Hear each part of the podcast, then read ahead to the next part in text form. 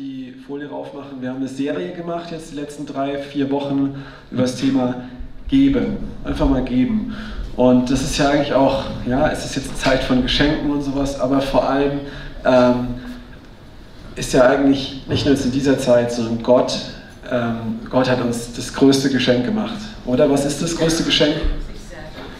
Sich selber, also nicht ich selber, sondern er hat uns Jesus geschenkt. Er ist selbst Mensch geworden, ist gekommen. Und das ist das Herz Gottes und wir sind seine Kinder. Kinder, ja, seine Ebenbilder. Wir sollen ihm ähnlicher werden, oder? Und wir dürfen auch, auch so sein. Das hat was mit dem Herzen zu tun. Ja? Ähm, und da möchte ich heute einfach den, den Sack zumachen bei dieser äh, Reihe. Auch mit dem, mit dem Leitvers ähm, aus Matthäus 6, Vers 21, wo es heißt, denn wo dein Schatz ist, da wird auch dein Herz sein. Übrigens nochmal danke, man hört noch ein bisschen Heiserkeit. Am Freitag konnte ich gar nicht mehr sprechen. Danke für alle, die gebetet haben. Es war am nächsten Morgen schlagartig 80 Prozent besser und die letzten 20 Prozent kommen auch noch. Und Amen. Jawohl. Und mach mal bitte weiter. Ah nee, ich habe ja auch hier, habe ich den? Ah, ich habe ihn ja hier, wunderbar. Drücker, ne? Den muss ich erst anmachen. Und genau, das Herz des Gebens. Wo dein Schatz ist, ist dein Herz. Und wir haben ja, von, von Zach darüber gehört, wie viel man gibt und warum. Wir haben von äh, Thomas letzte Woche gehört, einfach viele provokative ähm, einfach Ansätze und Prinzipien auch mit der Verantwortung von Sachen, die wir haben, umzugehen und nicht davon wegzulaufen. Und ich möchte heute einfach ähm, so auf dieses das Herz dahinter, auf unser Herz, überhaupt haben wir ein gebendes Herz oder nicht, warum und warum nicht eingehen. Und in Matthäus 6 spricht Jesus ähm, auch, auch über das Sorgen, über, über zwei Herren und sowas. Und hier kommt für mich ganz wichtig die Frage, wem diene ich? Wer ist mein Gott? Wen kenne ich? Ich glaube, die meisten, die hier sitzen, würden sagen, der Herr, der Gott Israels ist ihr Gott, oder? Jesus in Form ja, Fleisch. Und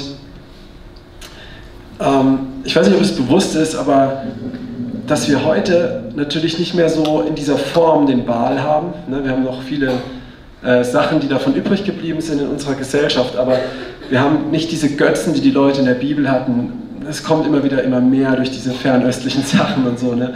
Ähm, die, die Buddha-Figuren und solche Dinge, ähm, die so einfach im, ähm, im Ikea rumstehen und so. Aber ich meine eher viel subtiler, wo wir auch als Leib Jesu sagen und bekennen, dass, dass der Herr unser Gott ist, oft auch ähm, in der großen Gefahr stehen, eigentlich einem anderen Gott zu dienen, wie dem wahren Gott. Und lass uns einfach mal in Matthäus 6 gehen. Da sagt Jesus was, jeder von euch bestimmt schon mal gelesen hat, eine sehr bekannte Stelle in der Bergpredigt. Niemand kann zwei Herren dienen. Entweder er wird den einen hassen und den anderen lieben, oder er wird den an, dem einen anhängen und den anderen verachten. Ihr könnt nicht Gott dienen und dem Mammon. Deshalb sage ich euch, seid nicht besorgt für euer Leben, was ihr essen und trinken sollt, noch für den Leib, was ihr anziehen sollt. Ist das Leben nicht mehr als Speise und der Leib nicht mehr als Kleidung? Jesus sagt hier, wir können nicht zwei Herren dienen und er sagt, ihr könnt nicht Gott dienen und dem Mammon. Frage an euch, was ist Mammon? Dürft es mal rausrufen. Also ich war mal Lehrer, ne? in der Schule muss man sich melden, aber ihr dürft einfach rufen. Ihr dürft einfach sagen, das und das. Die Essensshows. Alles, was mich trennt von Gott, die Essensshows. Bitte? Götzendienst, okay. Geld. Geld. Das, wo dein Herz dran hängt. Das, wo dein Herz dran hängt. Ähm, so, den Mammon-Kult gibt es tatsächlich bis heute. Ähm, kannst du auch mal googeln, gibt auch bis heute Geschäftsmänner, Leute, die sehr einflussreich sind, die sich diesem Kult verschreiben und dann auch wirklich Opfer bringen und tatsächlich auch sehr schnell expandieren und wachsen. Aber der Mammon, der muss gefüttert werden, der frisst seine Kinder. So läuft dieser Kult heute, das kannst du mal googeln. Es erklärt aber sehr gut, was eigentlich dahinter steckt. Und Mammon ist tatsächlich ein Gott, ist eine Gottheit, ein Dämon, könnte man sagen, ein Geist. Ja? Und es ist nicht das Geld, was hat mit Geld zu tun? Ja? Ähm, sondern es ist letztendlich, wurde ja auch gesagt, was, was mir wichtiger ist wie Gott, was mich trennt, Götzendienst, ja. So im Prinzip, wenn wir sagen, wir glauben an Gott heutzutage, dann heißt das Wort Glauben im Neuen Testament, Pistis, Pisteos, heißt eigentlich Vertrauen. Ein Vertrauen auf Gott setzen, oder? Weil wisst ihr, der Teufel glaubt auch an Gott. Wenn ich mit Leuten auf der Straße rede und sage, über Jesus sagen sie oft, ja, ich bin auch gläubig. Dann frage ich immer, was heißt denn gläubig für dich? Ich glaube an die Existenz Gottes. Und wenn du die Bibel kennst, wirst du feststellen, dass im Jakobusbrief, Kapitel 2, Vers 17 bis 19, Jakobus schreibt, du glaubst an einen Gott, das ist gut, auch die, die Dämonen glauben an ihn und zittern. Ja? Also an seine Existenz glauben ist nicht der Glauben, von dem die Bibel spricht, sondern es heißt eigentlich Vertrauen. Und wir sagen, wir glauben an Gott, sollte es eigentlich bedeuten, wir vertrauen auf Gott. Wir setzen unser Vertrauen auf Gott. Und wenn du dein Vertrauen auf jemanden setzt, dann heißt es, ist es auch mit einem gewissen, naja, du lieferst dich ihm ein bisschen aus oder du gibst dein Leben oder gewisse Dinge in seine Hand. Ja? Um, do you need translation? Somebody can translate? You fine? Okay. Um, und jetzt mit, mit dem Mammon, ja, ähm, der Mammon, ich werde da später ein bisschen drauf eingehen, aber es hat mit Besitz zu tun. Und die Frage, setze ich mein Vertrauen da drauf oder auf Gott? Wo ist dein Schatz? Wo, äh, wo ist dein Herz? Versteht ihr, was ich meine? Welche Richtung ich möchte? Der Mammon ist nicht an für sich das Geld, sondern die Frage, wie ist deine Beziehung dazu? Ja? Vielleicht kennt der eine oder andere den Vers, ähm, es steht zum Beispiel im Galaterbrief auch ja, bei den Früchten des Fleisches und des Geistes, Galater 5, wo Paulus sagt, Habsucht zählt auf als ein Werk des Fleisches und er sagt, welche ist Götzendienst? Ja? Habsucht, wenn man gierig ist, habsüchtig ist, das ist Götzendienst, sagt Paulus. Ja? Und wo fängt es an? Wie ist, wo ist mein Herz hier? Ja? Weil wir, wir als Gemeinde, wir wollen, ähm, wollen ja, dass, dass wir nicht einfach nur irgendwelche Sachen machen, sondern dass in allererster Stelle unser Herz brennt für Jesus. Ja? Ähm, und das ist, das ist wirklich eine Sache, die anfängt mit einer Frage, die man sich selber stellt und einer Entscheidung. Es ist nicht meine Werke, es ist eine Entscheidung, wo ich ein Statement vor Gott mache, was bekenne, sage, ich brauche dich, ich gehe um. Und dann kommt der Heilige Geist und hilft dir dabei. Ähm, genau. Und und wir möchten uns da einfach herausfordern, uns selber zu fragen. Es ist natürlich leicht, wenn wir uns umschauen in der Welt, auf die Superreichen zu gucken und zu sagen, ja, die haben damit ein Problem. Aber weißt du, du kannst superreich sein, wie Abraham, der, wo ich noch später drauf komme, der Multimillionär war und du, hast, du dienst Gott und nicht dem Mammon und du kannst ein armer Bettler sein und du bist total abhängig unter der Bindung von Mammon. Ja? Viele Leute sagen, ja, ja, Gott ist Gott, aber wir brauchen trotzdem Geld. Dann frage ich mich, ist das Geld der Gott von Gott oder ist Gott Gott übers Geld? Ich sage es nochmal, ist das Geld mächtiger als Gott oder ist Gott mächtiger als das Geld, mit anderen Worten? Macht das Sinn? Ja? Also natürlich brauchen wir auch, auch in der Währung und diese Dinge, aber wer sitzt am letzten Hebel? Ist es Gott oder ist es das Geld? Ja? Mache ich am Ende Kompromisse oder Dinge, weil ich Geld brauche, oder ich lebe kompromisslos, auch wenn ich dadurch kein Geld kriege, aber weiß, Gott wird mich trotzdem mit Geld segnen, weil er Gott über das Geld ist. Und dann kann ich sehr reich gesegnet sein, das ist überhaupt kein Problem. Ähm, ich habe einen, einen anderen sehr interessanten Vers, den vielleicht der eine oder andere auch kennt, mitgebracht. Und zwar aus dem äh, 1. Timotheus 6. Das ist, wenn man das Kapitel liest, das ist sehr interessant. Davor spricht der Paulus auch über Leute, die zum Beispiel ähm, Predigen und Frömmigkeit für einen Gelderwerb halten und sowas. Und dass das sehr gefährlich ist. Und ich möchte es mal vorlesen und es macht bei dem einen oder anderen vielleicht jetzt auch ein, ein Bild von, Thomas hat es letztes Mal gesagt, von so einem Armutsgelübnis. Ähm, aber ich glaube, darum geht es nicht. Wir können Sachen sehen mit einer religiösen Brille. Ja? Oh, da ist ein Problem, ich muss es lösen, ich muss jetzt irgendwas tun. Da, da, da, da, da. Ja? Adam und Eva, oh, wir sind nackt, wir müssen irgendwie uns Blätter dahin wursteln. Ja? Oder ähm, durch den Geist Gottes in einer Beziehung zu Jesus, das ist unser Herz auch als Gemeinde, dass jeder Einzelne, der hier sitzt, ähm, da selber hinkommt oder auch ist und darin gestärkt wird. Ich denke, die meisten sind das auch, ja.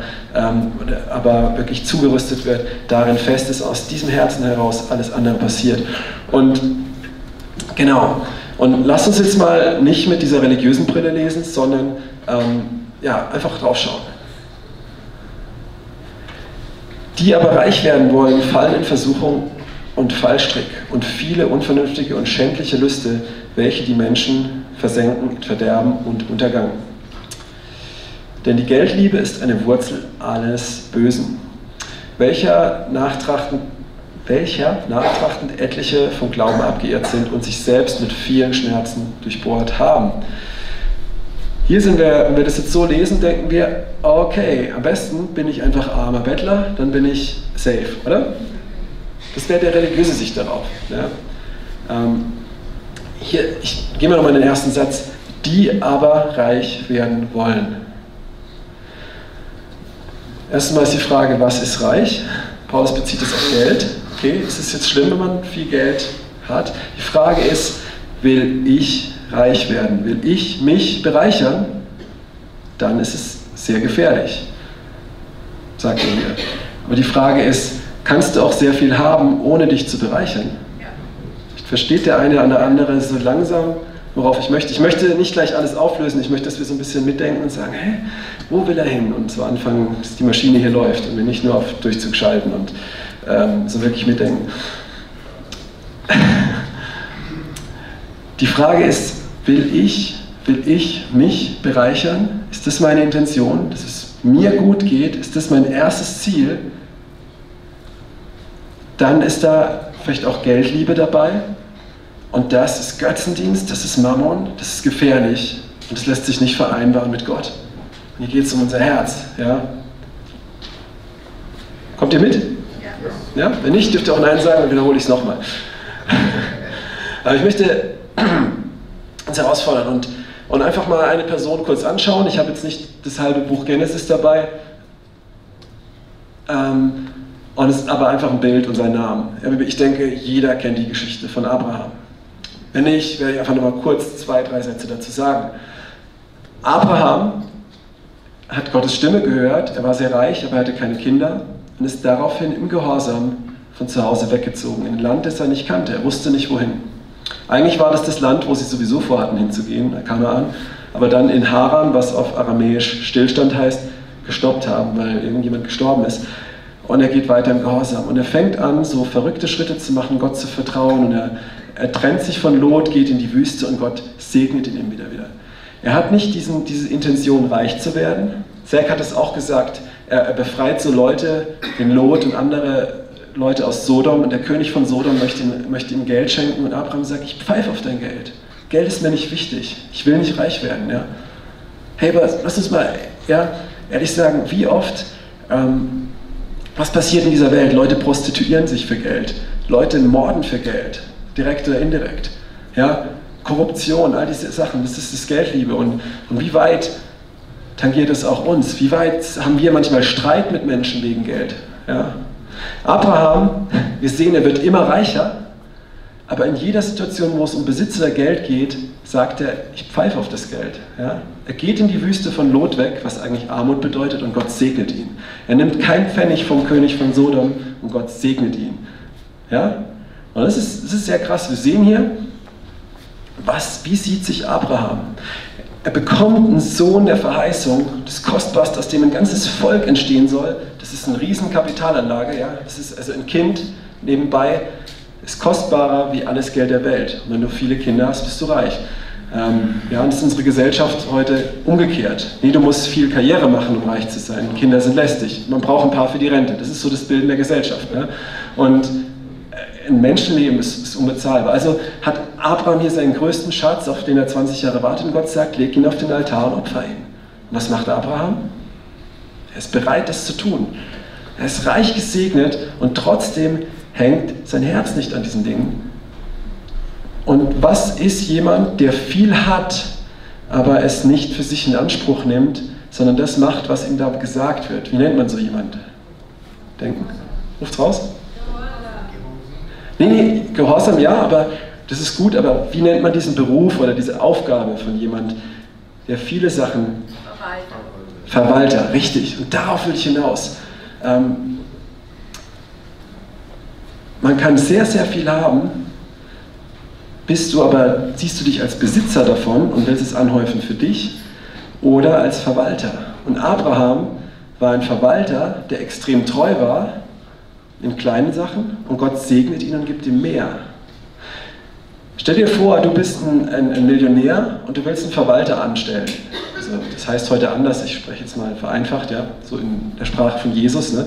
Ähm, ja, ein Geschäftsführer oder so. Ja. Ähm, und du möchtest ihn anstellen und du weißt, du kennst ihn noch nicht genau. Du gibst ihm erstmal ein paar Aufgaben und du siehst, tut der Verwalter Sachen in die eigene Tasche wirtschaften? Hat er die Einstellung? Oder hat er die Einstellung, dass er sagt, nee, ich, ich werde mit deinem Geld treu umgehen. Und wenn du siehst, er geht damit treu um, dann gibst du ihm noch mehr. Oder? Also so läuft es vielleicht nicht immer in der Wirtschaft heute, aber so würde man vom Herzen her handeln. Ja? Und genauso ist, ist es mit Gott, wo er sagt, ähm, auch sagt, wenn du im Geringen treu bist, wirst du über mehr gesetzt. Das ist wichtig, ihm ist unser Herz wichtig. Und wenn uns wichtig ist, dass wir durch Gott und irgendwelche Prinzipien reich werden und viel Geld machen, das ist Wohlstandsevangelium, ist blöd.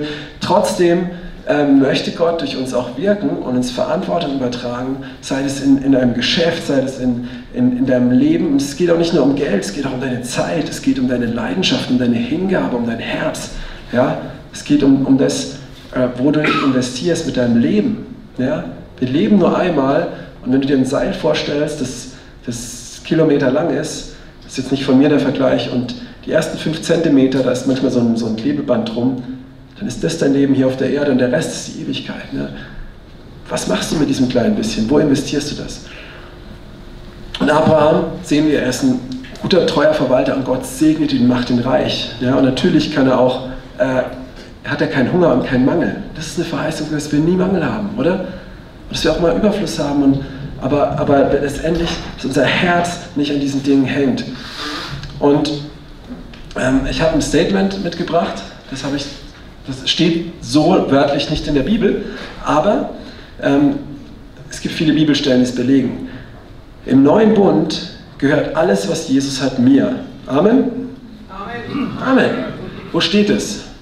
Zum Beispiel Römer 8, ja, der, der seinen Sohn für uns hingegeben hat, wie könnte er mit ihm nicht alles uns schenken? Ja? So sind wir nun Miterben mit Gott, so sind wir versetzt an himmlische Orte, Epheser 1, 2 und so. Wir haben alles mit ihm geschenkt gekriegt.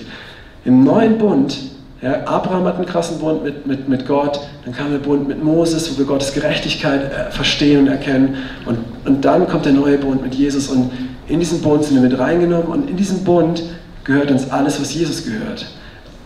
Und es ist vielen Leuten es ist wichtig, dass sie das mal kapieren. Ja? Dass wir nicht Sklaven sind, sondern Söhne und Töchter sind. So, aber es ist auch wichtig, hier jetzt weiterzugehen zum nächsten Satz. Und alles, was ich habe, gehört Jesus. Und das steht auch in der Bibel.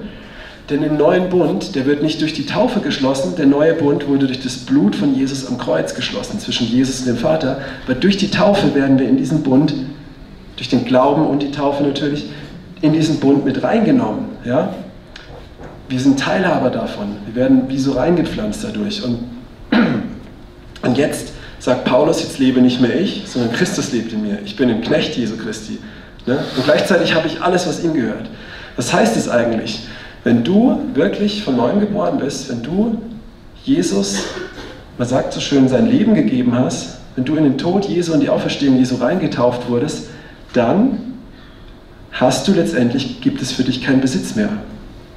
Alles, was Jesus hat, gehört dir, wie der Vater sagt, alles zum verlorenen Bruder vom verlorenen Sohn, alles, was mein ist, ist auch dein.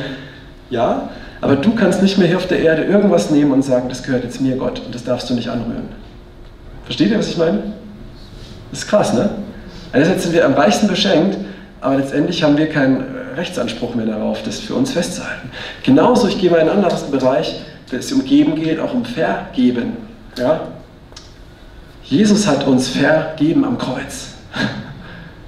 Wir haben alle Vergebung von ihm. Und das sagen wir immer Amen, Halleluja. Oh Jesus, du hast mir vergeben. Juhu. Und es ist auch wichtig, dass es Leute blicken. Aber wie sieht es denn aus, dass wir oft sagen, ja, aber das kann ich dem nicht vergeben? Ne? Das ist dasselbe eigentlich, oder? Wir sind schnell zu sagen, ja, das nehme ich Jesus. Aber uns gehört auch nicht mehr das Recht, jemanden nicht mehr zu vergeben. Ja, lies meinen ersten Johannesbrief. Okay? Das ist, das ist sehr, sehr wichtig.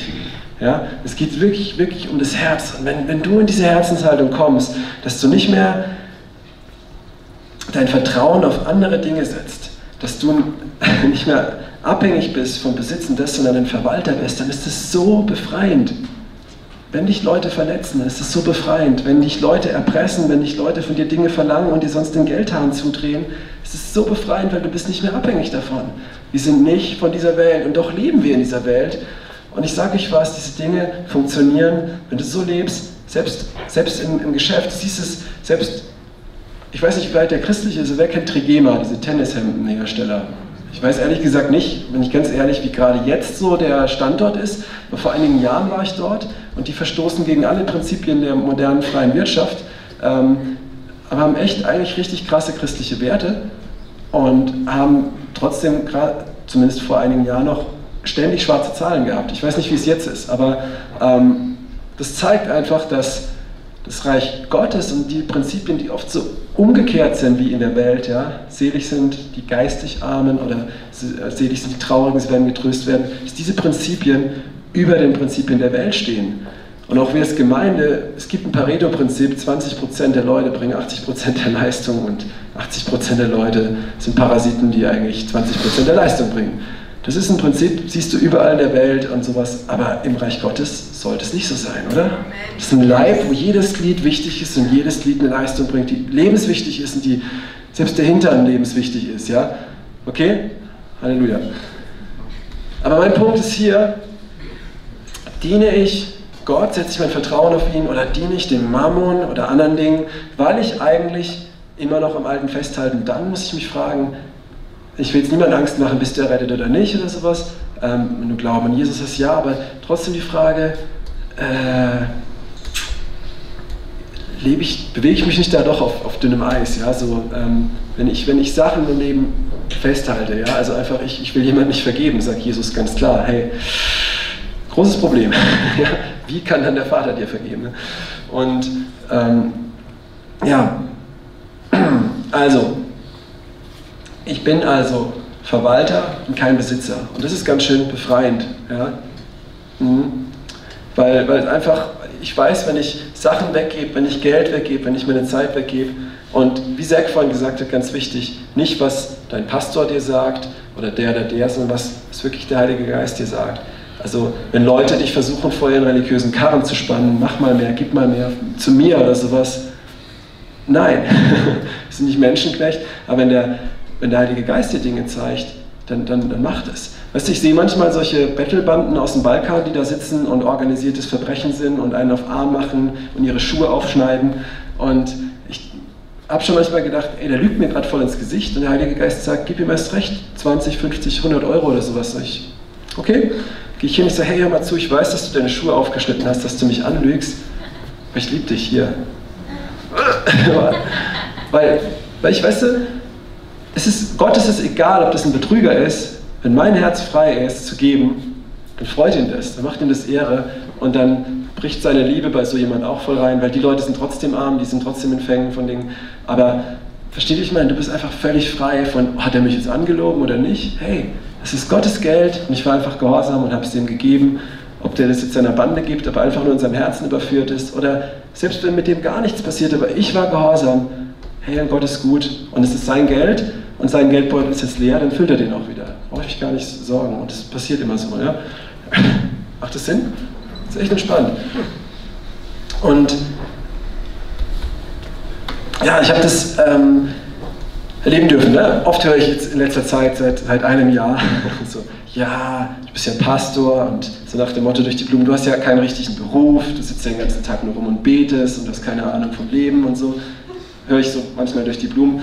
Und ich habe ja auch viele Jahre in, in, verschiedenen Berufen gearbeitet und so ein bisschen Ahnung habe ich. War jetzt nicht Führungspersönlichkeit in einem, einem Wirtschaftsbetrieb oder sowas, aber ähm, Führungspersönlichkeit in der Schulklasse. Ich habe auch ähm, im, im ähm, ähm, Einzelhandel in verschiedenen Bereichen auch, auch gearbeitet und auch einkaufen und solchen Sachen. Und was wollte ich jetzt eigentlich sagen? Genau. Man denkt oft, ja, okay, dann ist ja ganz einfach, du musst einfach aus deinem Beruf rausgehen und irgendwas Geistliches machen und dann bist du frei vom Mammon und dem ganzen Zeug. Weil ich will euch was sagen, weißt du? Ähm, also erstens mal, ich habe jetzt viel mehr Arbeit, wie als ich noch in meinem Beruf war. und ist manchmal viel anstrengender, ganz nebenbei. Aber, ähm, aber es ist auch schöner. Ähm, und genau, als ich meinen Beruf verlassen habe, habe ich gedacht, wunderbar. Also ich war Beamte, ich war verbeamtet und habe das bin da ausgetreten freiwillig. Also ich habe meine halbe Pension verschenkt für zehn Jahre. Das ist total bescheuert aus menschlicher Sicht. Ja? Und, ähm, und ich habe mich selbstständig gemacht. Ich habe ein Unternehmen gegründet, weil ich einfach, wenn ich irgendwo predige, muss ich das versteuern. Ja? Ähm, habe ich mich also selbstständig gemeldet und Gott hat mir einen ziemlich Businessplan gegeben und das muss jetzt nicht jeder so machen wie ich, aber ja, und habe dann ähm, einfach er hat mir gesagt, mach keine Rundbriefe, mach keine Werbung, nutze keine Connections zu irgendwelchen christlichen Werken, sondern warte einfach und ich werde dich versorgen. Und für viele Sachen, wo ich gemacht habe, habe ich kein Geld angenommen ja, und so weiter. Und Leute haben gesagt, wie lebst du davon? Das hat keiner verstanden. Dann habe ich gesagt, ja, ich vertraue Gott. Habe auch niemandem gesagt, was ich brauche. Das klingt jetzt ganz toll, aber ähm, eine gute Sache ist, mein Lebensstandard hat sich überhaupt nicht verändert danach, ja, weil Gott das gesegnet hat. Ich habe gegeben, ich habe Leuten gedient stundenlang, aber nichts zu essen zu Hause gehabt und, und habe von denen nichts genommen und dann kam es von woanders, weil Gott mein Arbeitgeber war. Das war ganz schön befreiend. Und ist aber in meinem Leben so, ich weiß, jeder steht in einer Situation. Und was ich sagen möchte, ermutigen möchte, ist, dass es für mich krass war, es hat mir gezeigt, nur weil ich was Frommes mache, heißt es das nicht, dass ich frei bin vom Mammon. Ja, ich habe nämlich, und deswegen will ich sagen, was ich, was ich hier sagen möchte, ich glaube, das kann jeder in seinem Leben, egal wo du stehst, anwenden. Dieses, wo ist mein Herz? Ähm, ja, das ist egal, in welcher Position du bist. Jeder hat von uns ein Herz. Ja? Es gibt einen Gott, an den wir alle glauben. Und, und bist, du, bist du abhängig von, von diesen Faktoren oder bist du abhängig von Gott? Die einfache Frage geht's. Und, ähm, und ich habe sofort gedacht, so, oh, ähm, ich bin nicht dumm, würde ich sagen, und ich habe Connections und ich habe gedacht, wenn ich jetzt kein Einkommen mehr habe, dann könnte ich mal mich mehr und mehr mit dem treffen, der hat den und den Dienst, der könnte mich dann einladen und das und das und und plötzlich sagt mir Gott so, stopp. Du hast ein Commitment gemacht, du möchtest mir dienen. Das heißt, du wirst nicht Geld dienen. Du wirst nicht fromme Sachen für Geld machen. Das ist Prostitution. So sehe ich das. Ähm, weil Leib Jesu ist die Braut Jesu und wenn man mit der was für Geld macht, hm, ja, ähm, was nicht heißt, dass man auch von Sachen leben muss oder sowas. Aber für mich war es so, wo ich gesagt habe, hey, okay, ich persönlich, ja, muss auch nicht jeder so machen, ich habe gesagt, Gott, ich möchte dir dienen, du bist mein Arbeitgeber und ich möchte nicht dem Mammon dienen. Und da habe ich gemerkt, wie herausfordernd das ist, wie subtil das ist und wie arg mein Herz an dem Mammon hängt, obwohl ich jetzt mein Beamtentum abgeschlossen habe. Also, womit ich euch ermutigen möchte, ist, selbst wenn du so einen Schritt machst, ist völlig egal, wo du stehst, wie dein Leben aussieht. Die Frage ist, wo ist dein Herz? Okay? Und ähm, ich will einfach ein kurzes Zeugnis erzählen aus der Zeit. Ich hatte dann das war immer wieder, wo ich gemerkt habe, oh, ich brauche Geld. Und Gott sagt, ja, aber gib es weg oder nimm nichts für das, was du hier tust und dienst. Und auch Leute haben gesagt, ja, ja, und der Arbeiter ist auch des Lohnes wert und so. Ne? Und ähm, ich wurde wo eingeladen, in ein größeres Seminar zu halten. Ähm, ich sage jetzt nicht wo, weil dann würde ein Vorurteil in den Raum kommen, das so passt und, äh, ne, egal, vielleicht weiß der eine oder andere, von welchem Landkreis ich jetzt rede. Ähm, und dann wurde gesagt, ja, also es waren mehrere hundert Leute, dann wurde gesagt, ja, es gibt Mittagessen, bezahlst du das dann bitte auch? Ich sage, Moment mal, ich werde hier eingeladen, um vor mehreren hundert Leuten zu sprechen, soll mein Mittagessen bezahlen. Nicht, dass mir die 10 Euro jetzt zu viel sind, aber ich finde es ein bisschen unverschämt. Dann habe ich im Spaß gesagt, soll ich für meine Kinder einen halben Preis zahlen? Dann haben sie gesagt, ja, das wäre gut. Ich sage, was? Und ich, hab, ich war voll am innerlichen Explodieren. Und dann sagt der Heilige Geist, Simon, dienst du mir und den Menschen oder dienst du dem Geld? Machst du es fürs Geld oder für mich? Und ich meine, rein menschlich habe ich alles Recht, auch auf meine Bezahlung. Aber wenn ich sein bin und er ist mein, ne, da habe ich doch allen Zugriff auf das, was mein Vater hat und seine Silber und Gold. Aber ich habe kein Recht irgendwo auf mein Recht. Versteht ihr? ich meine? Und, und ich, das fiel mir echt schwer. Ich habe echt auf die Lippe gebissen und wirklich oh, nichts zu sagen. Und es war echt wirklich demütigend. Und ich habe das Geld bezahlt und ich habe nichts gesagt und ich habe das abgehalten, das Seminar. Und an dem Abend kommt jemand Wildfremdes auf mich zu und sagt, gib mir deine Kontonummer. Ich so, okay, wieso? Ich möchte 1000 Euro überweisen. Oh, okay. Und ich habe gesagt, pass auf, habe ich auch gesagt, okay, ist das jetzt nur aus irgendeinem Hype? Komm morgen wieder ich habe gerade meine Kontonummer nicht da. Ich wollte einfach, dass er jetzt nicht so hysterisch jetzt mir was gibt und danach sagt, ich habe ihn irgendwie seelisch missbraucht oder so. Ja, muss man aufpassen. Und am nächsten Tag kam er wieder, ich habe für eine Frau gebetet, eine Stunde lang. Er stand eine Stunde lang daneben, bis ich fertig war. Ich möchte jetzt deine Kontonummer. Und über Nacht hat mir Gott gesagt, dass ich die nächsten drei Monate dir jeweils 300 Euro überweisen soll. So, und irgendwann, anderthalb Monate später, habe ich sogar noch von dem Seminar ein lausiges Honorar gekriegt. Aber in, zu dem Zeitpunkt war es genau das, was dann da unsere Rechnungen gedeckt hat. Was will ich damit sagen? Einfach, ja, ähm, es, einfach Gott, Gott ist, ist gut und ihm vertrauen, dann sorgt er auch wunderbar für uns. Von dem Geld, das wir gekriegt haben, war super, wir hatten keinen Mangel, sagt dann aber Gott, ich möchte, dass du einen sehr großen Teil davon jemand anders gibst, der gerade in einer ähnlichen Situation ist. Und das haben wir dann gemacht und dann konnten wir gewisse Rechnungen erstmal nicht bezahlen und dann hat Gott sich wieder darin voll verherrlicht. Und was das über die Monate gemacht hat mit mir, war einfach so eine Entspanntheit zu wissen, hey, wenn ich Gott vertraue, dann ich bin nicht mehr abhängig von, von, von, ähm, von diesen Sachen, ich brauche nicht mehr ärgerlich sein äh, über, über, über Menschen oder Dinge.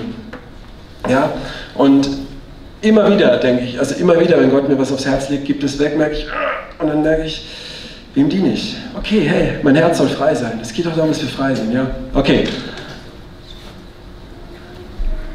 Ähm, zwei verschiedene Wege. Nicht, dass jetzt jemand denkt, es ist sehr einseitig und jeder muss das so extrem machen und so leben wie ich und bla bla bla. Inzwischen ähm, habe ich auch eine Anstellung und sowas. Das ist auch nicht alles nicht verkehrt. Es war für die Zeit wichtig. Wichtig ist, wie Zack auch gesagt hat, was hörst du von Gott? Wo, wo sagt er zu dir was und wo bist du gehorsam, ja, ihm gegenüber? Und manchmal redet er tatsächlich auch durch Leute, manchmal sogar durch Leiter, ähm, aber sehr oft auch zu dir selber und vor allem durch sein Wort. Ja? Und wenn es dem widerspricht, dann solltest du dich auch von Menschen korrigieren lassen. Okay, verschiedene Wege. Ja? Ähm, es gibt, nicht jeder muss alles verkaufen und wegmachen und da, da, da, sondern es gibt zwei Zöllner in der Bibel. Der eine ist Zachäus, der andere Matthäus, klingt ähnlich. Und interessant ist, dass Zachäus ja, in Lukas 19. Ähm, lustigerweise am Ende von Lukas 18 ist die Geschichte vom reichen Jüngling, zu dem Jesus sagt, du musst alles verkaufen und den Armen geben, das fehlt dir noch. Ja, weil er sagt, ich habe ja alle Gebote gehalten. Und Jesus sagt, falsch. Das erste Gebot, was ist das erste Gebot von den zehn Geboten? Du sollst keinen anderen Gott haben, du sollst den Herrn, deinen Gott lieben. Und der junge Mann hat sein Geld geliebt. Und deswegen ist er traurig weggegangen. Ja? Das Geld wichtiger war. Und ein paar Zeilen später, jetzt denken die Jünger, ah, was sollen wir machen? Ein paar Zeilen später begegnet Jesus dem Zachäus. Zachäus ist von dieser Liebe Jesu so überwältigt, dass er aufsteht und sagt, hey, ich verkaufe alles, äh, nee, sagt er nicht.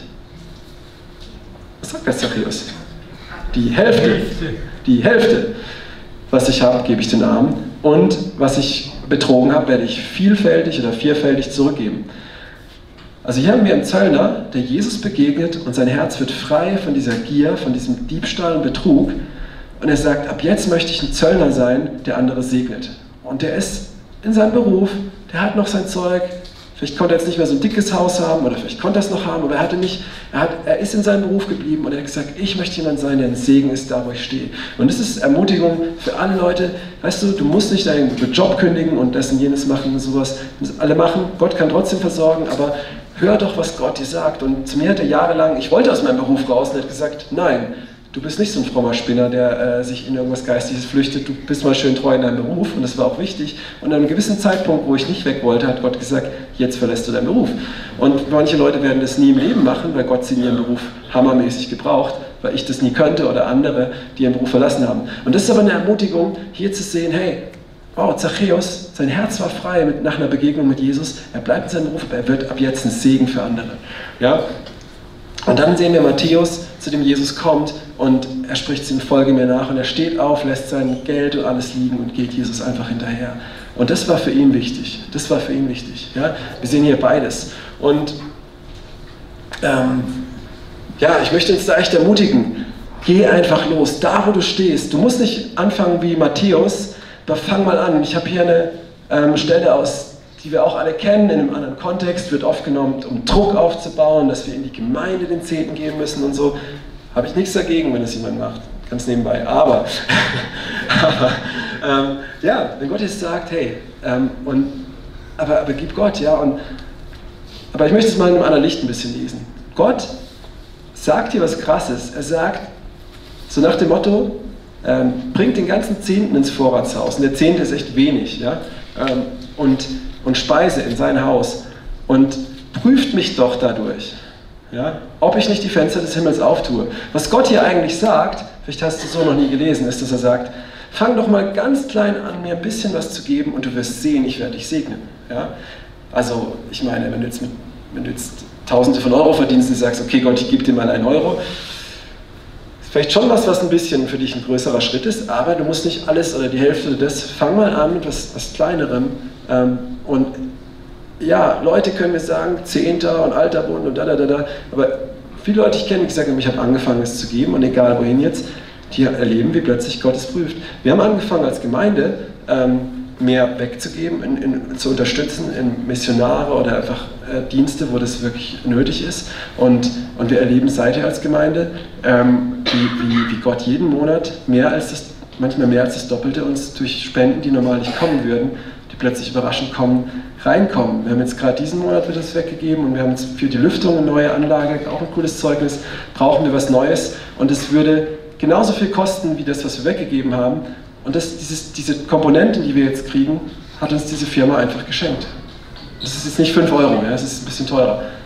Okay, und ähm, fang einfach mal an. Und da möchte ich einfach ermutigen, ähm, nicht, du siehst jetzt vielleicht von hier vorne krasse Sachen geprägt, denkst, das kann ich niemals machen. Aber fang doch da an, wo du stehst. Ja, ich habe meine Frau um Erlaubnis gebeten und möchte es einfach kurz das Zeugnis erzählen. Als wir geheiratet haben, wir waren in vielem uns voll ähnlich und eins und wow, das ist wunderschön. Und ähm, wenn Leute sagen, die Verliebtheit geht irgendwann weg, das stimmt nicht. Äh, ich bin immer verliebter in sie. Wir lernen uns aber auch immer besser kennen und das muss ich aber nicht widersprechen. Okay, und ein Punkt war aber, wo wir sehr unterschiedlich geprägt waren, das war Finanzen und Geben. Sie war wirklich gut erzogen, dass man sparen soll, Rücklagen macht, mit den Sachen ähm, da weise umgeht, was auch wirklich wichtig ist. Ja, wir sollen nicht dumm sein, wir sollen gute Verwalter sein. Und ich war eher geprägt durch meinen Vater, ne, der voll cool einfach seinen Beruf verlassen hat und Pastor geworden ist. Und das, das, das reicht, Gott versorgt uns. Und, und auch Erfahrungen, die ich gemacht habe. Ich habe irgendwann Gott gesagt, ich werde keine Rücklagen mehr sammeln, ich werde ich werd alles immer weggeben, was ich mehr habe, wie ich brauche und so. Und, und, so waren wir und wir haben uns dann halt so ziemlich in die Haare gekriegt wegen Geld. Das ist eigentlich voll blöd in der Ehe, ne? Aber viele Ehen zerbrechen wegen Geld heutzutage, auch christliche Ehen. Das ist sehr traurig. Und, ähm, und dann habe ich gedacht, ich bin ja im Recht, ich habe die Bibelstellen und ich habe schon so viel mit Gott erlebt und, ähm, und dann habe ich gebetet, dann sagt der Heilige Geist, halt die Klappe, Simon. ähm, ja, was deine Frau da hat, ist, ist, ist weise, ist gar nicht mal falsch und schlecht ähm, und was du erlebt hast, hat sie noch nicht erlebt. Ich möchte, dass du einfach, also ich habe mit ihr geredet, ist okay für sie, ich möchte, dass du einfach völlig zurücktrittst und auf ihr, äh, also das, was sie möchte, dass du das machst. Ich sage, ja, ich bin doch das Haupt und so. Und der Heilige Geist sagt, ja, aber Jesus ist dein Haupt und jetzt halt die Klappe und mach's. Okay? ähm, also so hat er es nicht gesagt. Aber. Und dann ähm, habe ich gesagt, okay, gut. Alles klar. Ich gesagt, okay, wir, wir legen das und das, sollen wir sparen? Autsch, ich will nicht so viel sparen, ich will es lieber weggeben. Äh, aber wir haben es gemacht und haben aber gleichzeitig angefangen, Beträge wohin zu geben. Und es war für meine Frau herausfordernd. Für mich war das Sparen herausfordernd, für sie das Weggeben. Und dann äh, haben wir jedes Mal erlebt, wie in derselben Woche dasselbe und das Doppelte und das Dreifache immer wieder zurückkam. Und, und, und jetzt, wo ich aus dem Beruf raus bin, ist es einfach so cool zu sehen, wie meine Frau 100% mit mir mitgeht und teilweise mich auch manchmal herausfordert und sagt, nee, ich glaube, wir sollten da noch mehr weggeben oder so. Und das ist richtig, richtig cool. Was ich einfach ermutigen möchte, ist, fang einfach klein an. Also nicht zu klein, sondern dass es schon auch für dich ein, ein gewisser Glaubensschritt ist, aber du musst nicht so groß anfangen, dann fängst du nämlich nie an. Okay, macht das Sinn? Echt ermutigen, weil Gott erlaubt uns, er sagt, prüf mich doch mal, mach doch mal einen Versuch und du wirst es sehen. Und dann wirst du aufs Geschmäckle kommen, wie man sagt. Ne? Dann wirst du mehr und mehr. Ja? Und du kannst sagen, irgendwann, hier ist meine Grenze, du kannst sagen, hey, wow, ich bin frei, wunderbar. Und Gott segnet dich immer mehr. Ähm, vielleicht auch wie Abraham. Es muss nicht immer sein, weil darum geht es ja uns nicht, ne? sondern dass wir den Herrn lieben. Okay, keine faule Ausrede. Ähm, was kommt jetzt? Ich möchte einfach auch nochmal einen Punkt ähm, ansprechen. Ja, ihr kennt es vielleicht alle, dass Jesus sagt, wahrlich, ich sage euch, dass niemand, der Haus und Brüder und Schwestern und Äcker um meines Namens und des Evangeliums willen verlässt und es nicht vielfach zurückempfängt. Ähm, ja, viele Leute denken, gerade junge Leute, die sehr feurig für Jesus sind, die denken, ah gut, ich will nicht, nicht so ein reicher, lauer Bonze werden, ähm, ich bleibe immer schön, schön arm, back kleine Brötchen, dann ist alles gut. Jesus sagt aber zu Leuten, wer sein Haus verlässt und mir nachfolgt, das impliziert, dass du vielleicht auch manchmal ein Haus haben musst, oder? Versteht ihr, was ich meine? Also mit faule Ausrede meine ich, ähm, ja, viele verdrehen es zur Faulheit und so. Das ist nicht richtig. Ja, also sie sagen nicht, du sollst besitzlos sein und sowas. Ähm, also ja, ohne Dinge. Ähm, ganz nebenbei, viele von den ersparten Sachen, das war sehr viel. Und in den letzten Monaten hat Gott uns herausgefordert, wir hatten das noch als Rücklagen, wir haben das nicht angekratzt in den Monaten, wo wir im Glauben gelebt haben und haben alles weggegeben. Und, und Gott hat es wieder alles zurückgegeben. Also so uns wieder ne, und versorgt. Und das ist echt, echt krass. Aber mh, mm, es gibt nämlich zwei Extreme. Ich kenne Leute, die haben sich ein Haus gekauft, die haben für Jesus gebrannt und gesagt, unser Haus soll dem Reich Gottes dienen. Und nach zwei Jahren haben sie nur noch der Bank gedient. Ja? Da muss man wirklich aufpassen. Ja? Vielen ist das eine faule, auch eine, nee, es ist eine gierige Ausrede oder eine, eine dumme Ausrede, weil du, du musst echt aufpassen, dein Herz nicht an den Besitz zu hängen. Gleichzeitig ist es aber auch sehr falsch, aus Angst vor Verantwortung, jede Form von Verantwortung, von Dingen, die dir zugetraut werden, weg, weg, wegzulaufen davon.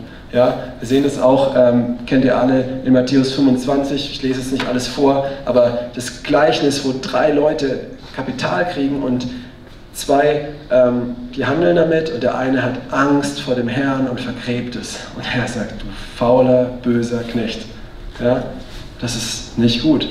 Ähm, aus meinem Leben einfach, ich, ich, ich war Lehrer und ich hatte die Chance, mich verbeamten zu lassen. Und als Beamter hätte ich einfach etliche hundert Euro mehr Gehalt gekriegt. Und ich wusste aber schon vor, also jetzt vor elf Jahren, dass ich in zehn Jahren meinen Beruf verlassen werde. Das hat mir Gott ganz klar gesagt und über die Jahre immer, immer wieder bestätigt. Und auch aus dem Beamtentum ist ja klar, dann raus bin. Und irgendwie hatte ich aber, ich habe gebetet und Bibel gelesen und durch Bibelstellen und Dinge hat Gottes und Leute, die nichts wussten, immer wieder bestätigt, lass dich verbeamten. Ich dachte, das macht doch keinen Sinn. Ich will das doch gar nicht. Ich bleibe einfach schön angestellt, dann bin ich schön freier. Und hat Gott mich überführt, hat gesagt, fauler Sack. So hat er das natürlich nicht gesagt, aber er hat, er hat gesagt, ähm, du hast doch nur Angst vor der Verantwortung. Das Beamtentum kannst du trotzdem immer wieder aufgeben, ne? aber, aber du hast Angst, nochmal eine Lehrprobe zu machen, nochmal ein bisschen mehr zu machen, da, da, da, da. Und dann habe ich gesagt, okay Gott, alles klar. Und dann habe ich mich beworben und auf dem Verfahren mit Zusatzqualifikationen, wo ich eigentlich hätte reinkommen sollen, bin ich nicht reingekommen. Aber auf dem Verfahren, wo, wo das normale Verfahren, wo ich eigentlich eher schlechteren Durchschnitt hatte, bin ich plötzlich reingekommen und andere sind nicht reingekommen. Es hat echt Gott geführt. Und in der Zeit hatte ich viel mehr Geld und konnte viel mehr Leuten unterstützen, helfen.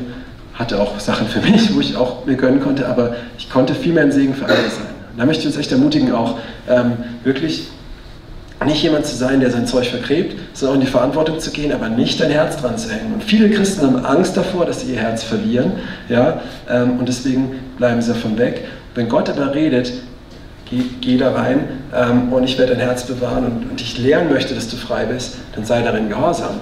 Wenn aber Gott, wenn du, wenn du dein Herz an was dranhängen möchtest und Gott sagt, tu es nicht, du gehst trotzdem rein, dann passiert was in, ähm, in Markus Markus 4, Lukas 8 steht, dass die Dornen kommen und der Betrug des Reichtums und den Samen ganz langsam ersticken. Und hier müssen wir echt klar hören, aber lauf nicht von Verantwortung davon. Das ist, glaube ich, grundsätzlich wichtig. Aber häng auch nicht dein Herz an, an Reichtümer. Und da wirklich diesen Weg zu gehen. Und das geht nur, wenn wir in einer Beziehung mit Jesus sind, wie Jesus kennen. Aber das wollen wir oft nicht. Also, nicht jeder, aber es ist doch oft einfacher, dumme Regeln zu befolgen, vor Verantwortung davon zu rennen oder zu machen, was ich will. Ne? Aber in der Mitte zu laufen, das erfordert eine Beziehung zu Jesus. Und das ist keine Arbeit, aber das ist ein Investment und das ist es wert. Amen. Okay, letzter Punkt. heißt aber nicht, dass wir jetzt gleich fertig sind, aber fast. genau. Ich vertraue, wem ich will. Nein, ich vertraue, wem ich kenne, oder?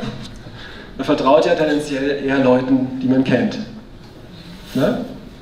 Und wir haben es vorhin gelesen, oder wer's, wer's, ich habe es nicht gelesen, ich habe es nur gesagt, die Stelle, die gerade eben kam aus Matthäus 25, wo, wo dieser faule, dumme Verwalter, warum vergräbt er seine Sachen? Wer hat es gerade gelesen? Oder wer kennt die Stelle? Was ist seine Antwort zum Herrn? Wer weiß es? Ich weiß, dass du ein strenger Herr bist. Danke sehr, dass du ein strenger und ein böser und verkniffener Herr bist, der sich eh alles klaut, was ihm nicht gehört und so weiter.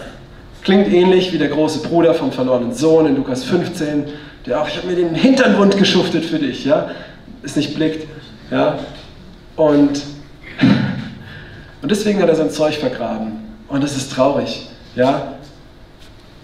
Gott sagt, meine Silber und Gold, glauben wir ihm, vertrauen wir ihm? Weißt du, es ist ganz einfach wegzugeben, frei zu sein von Dingen, wenn du wirklich glaubst und vertraust, wer dein Vater ist. Oder? Ich meine, ist er gut oder nicht? Ist er reich? Weißt du, als ich aus meinem, aus meinem Beruf raus bin und ich hatte so eine Vision und so eine Idee und irgendwann mal auch so ein Bauernhof in irgendeiner entlegenen Gegend um Berlin oder sowas, äh, wo man dann Leute aufnimmt, die man von der Straße fischt, die voll die Junkies und Zuhältern, was sich sind, durch Befreiung nimmt und Jüngerschaft und dann aussendet als Prediger und so ein Zentrum. Und ich dachte immer, oh, und habe überlegt, wie kann ich das mit meinem Ersparten und das und jenes oder nicht oder was. Und kurz darauf treffe ich jemanden, der auf mich zukommt, der ein Geschäftsmann ist, der ein Riesenkapital hat, der sagt, was brauchst du? Und wenn es so ein Haus ist, ich würde es dir kaufen. Und in dem Moment wusste ich ganz klar, das brauchen wir gerade nicht, aber der, der das gemacht hätte. Das hat mir gezeigt, hey, Gott, wir denken oft, wir beschränken Gott. Wir haben 20 Euro kannst du mich versorgen, aber nicht mit 200 oder nicht mit 2 Millionen, weil ich das noch nicht erlebt habe. Ja? Aber Gott, Gott ist kein Bettler und Gott ist gut. Die Frage ist, vertrauen wir ihm wirklich? Ja? Oder? Kennen wir ihn auch? Und, oder haben wir die Einstellung wie der eine Knecht, der sagt, naja, eigentlich ist ja Gott eh so, wenn ich einen Fehler mache und ist, dann bin ich voll unten durch und, oh, und, und das ist jetzt, glaube ich, der wichtigste Teil. Jesus sagt es in Matthäus 6, und da möchte, möchte ich den Sack zumachen. Denn nach all diesen Dingen trachten die Heiden.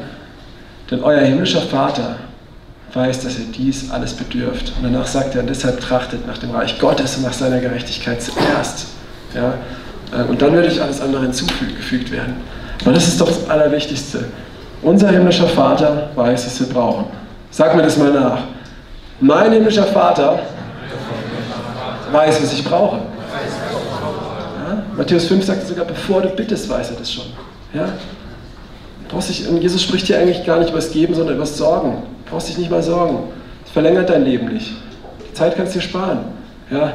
Und, und jetzt hier einfach noch, hey, kennst du den? Hast du dieses, das Vaterunser fängt an mit unser Vater. Ja? Ich würde meinen Kindern, ich würde ich würd fasten, dass sie was zu essen haben. Ich würde würd alles machen für die. Ja? Dann wir den und vertrauen mir, dass er das auch tut und macht und ist. Oder halt nicht. oder dass er arm ist oder so. Und Johannes 3,16, ich habe es hier auf dem coolen T-Shirt nochmal, danke an das Awesome Flaggenteam.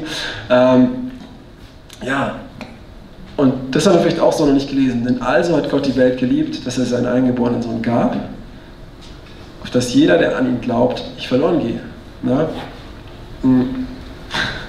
Gott, Gottes Herz ist zu geben.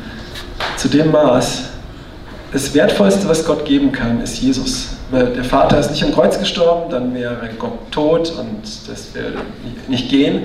Aber den meisten Opfer, das Gott bringen kann, ist, dass er in der Form von Jesus an den Kreuz geht und für uns stirbt und Mensch wird. Es, Gott hat alles gegeben, alles, was er konnte. Wie Abraham bereit war, seinen Sohn zu opfern, was ein Bild ist für den Vater, der Jesus gegeben hat. Ja, dass Abraham bereit war, das alles Gott zu geben, so hat Gott seinen Sohn gegeben, um uns von unseren Sünden zu erretten. Wir mit ihm sein können. Und jeder, der an ihn glaubt, bzw. ihm vertraut, nicht verloren geht. Ja, und wir vertrauen ihm darauf, dass er das für uns getan hat. Wir möchten uns einladen, ihm auch zu vertrauen, dass wenn wir ihm vertrauen, Schritte im Vertrauen gehen, ähm, dass er auch ähm, wirklich uns nicht in dem Ganzen verloren gehen lässt, ja? dass er uns auch bereit ist, weiter zu geben. Ja? Und, und das ist doch das, was wir glauben, ja? dass, dass Gott ein Geber ist, dass Gott so geliebt hat, dass er gibt. Die Frage ist aber, traust du das? Oder sagst du, ja, ja, das halte ich für wahr, ich halte die Existenz Gottes für wahr, aber eigentlich vertraue ich auf mein eigenes Süppchen und halte ihn fest. Und jetzt möchte ich einfach uns die Möglichkeit geben, ähm, ja, wirklich zu reagieren. Ähm, einfach von der Band könnten wir nach vorne kommen ähm, und auch vom ältesten, ältesten Leitungsteam auch zum Gebet und ähm, einfach wie immer werden es eine Zeit gehen von Anbetung, von Lobpreis, wo einfach nochmal die Möglichkeit ist, dass wer sagt, ja, hier habe mich Dinge angesprochen, du kannst nach vorne kommen, Dinge bekennen, für dich beten lassen. Mm. Und als allererstes möchte ich einfach auch Leute einladen, ähm, wenn du noch nicht in diesem Bund drin stehst, wo alles, was Jesus hat, dir gehört, auch dein ganzes Leben ihm gehört, dass du auch vorkommen kannst, Dinge bekennen, Buße tun kannst, gebetet wird, dass du den Heiligen Geist empfängst und dann einfach auch, ähm, ja, wirklich auch dich ähm, entscheiden zu taufen ähm, und einfach diesen Schritt zu machen, Jesus in dein Leben nicht nur zu lassen, sondern ihm dein Leben zu geben. darfst du vorkommen. Und einfach auch, wenn du merkst, hey, mein Herz, mein Herz hängt an anderen Dingen, hier und da und da, ist auch vorkommen, das kennen, man kann da reinbeten und auch sagen, hey, ich möchte das und das anderen. Ähm, weil wo du merkst, ey, ich, ich diene und vertraue mehr dem Mammon. Oder wo du merkst, hm, eigentlich ist meine Haltung da so und so, weil ich Gott gar nicht richtig kenne. Dann kannst du jetzt einfach vorkommen, Gebet empfangen. Du kannst es auch in deinem Platz mit Gott selber ausmachen. Ja? Ich möchte uns einfach ermutigen, ähm, wo das Wort sagt, in 1. Johannes 1, Vers 7 und 9, dass wir die Sachen auch voreinander bekennen. Dass es einfach nochmal eine andere Form von einfach auch Kraft hat. Ja? Also, uns einfach nochmal in Anbetung, dann später noch essen, aber wir haben jetzt noch gute, auf jeden Fall 10 Minuten Zeit, bis das Essen sowieso fertig ist. Und dann mal fühlt euch frei auch zu gehen, wer jetzt nicht mehr kommen möchte, aber dürft gerne nach vorne kommen. Ja, einfach vom Leitungsteam, wer da ist, kommt da nach vorne, um für Leute zu beten, die es brauchen.